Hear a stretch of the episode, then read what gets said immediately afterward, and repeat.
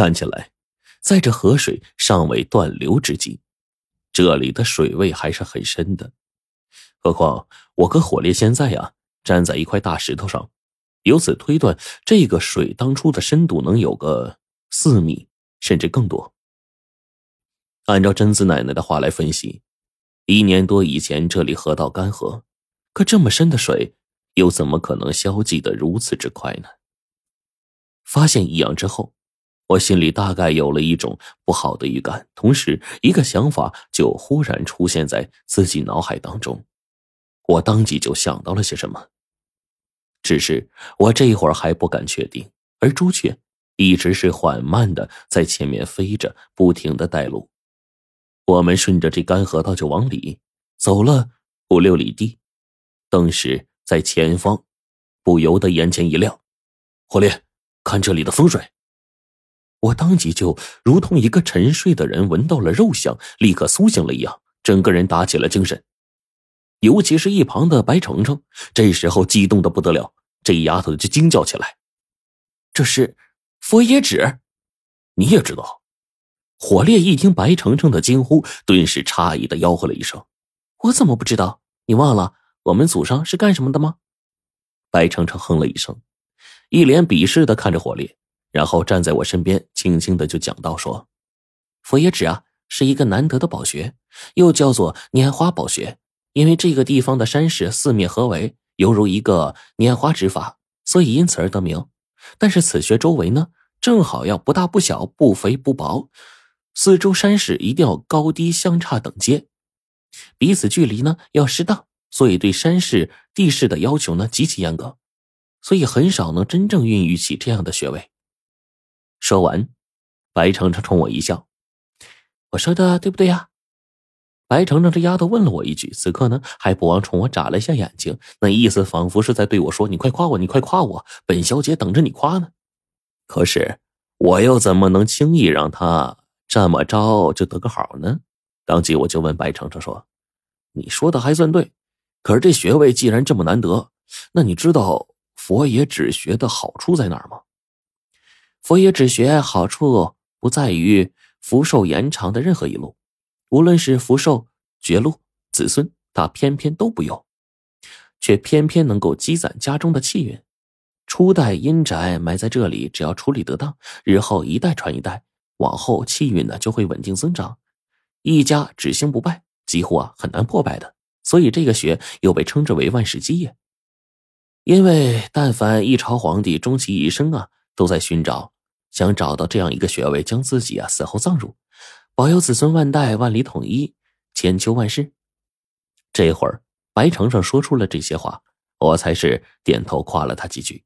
随后啊，白程程得意洋洋的朝我炫耀着，我就叹了口气说：“哎，历朝历代的帝王都在寻找这样的宝穴，帝王私下派出去的相帝术士何止万千，只是这佛爷只出现的时间极短。”往往在四周山势啊刚刚形成、宝穴孕育的时候就开始动土了，一定时间内不能利用，龙脉就会转移出去。而帝王修建陵墓，动不动就几十年，这样肯定来不及啊。是啊，这里的佛爷纸啊，没想到给咱们碰见了。陈子，等你哪天完蛋了，我就把你搬进去啊，让你们罗家后代千秋万世，聚集气运，你看咋样？火烈一边说，一边就跟我打趣起来。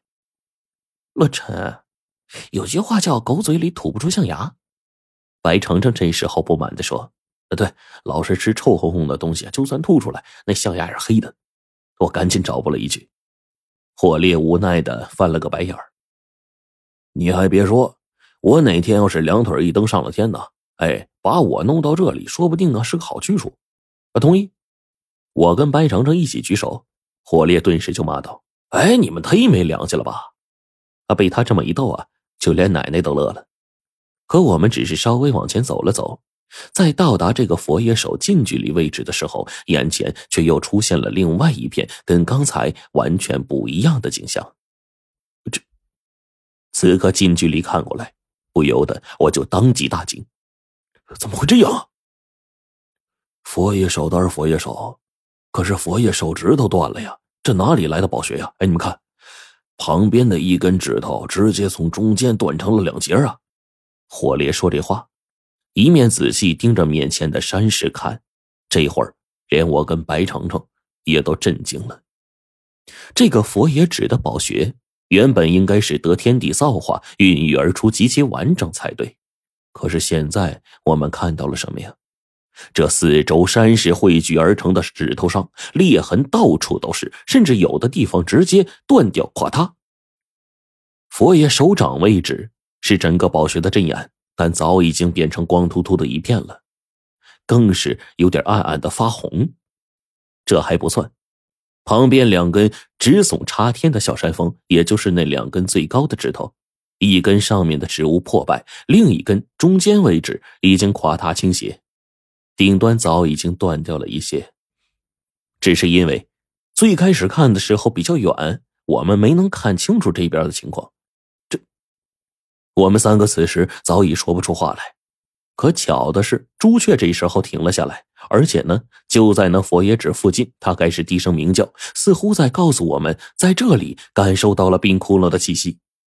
哎，窟窿多半在下面呢。火烈沿着朱雀停下的位置，小心的查看着。贞子奶奶呢，也开始在四周围观察起来。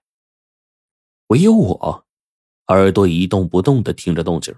最后，在毫无所获的情况下，我直接身体趴在地面上，将一面耳朵直接贴在地上，静下心来，专心凝神。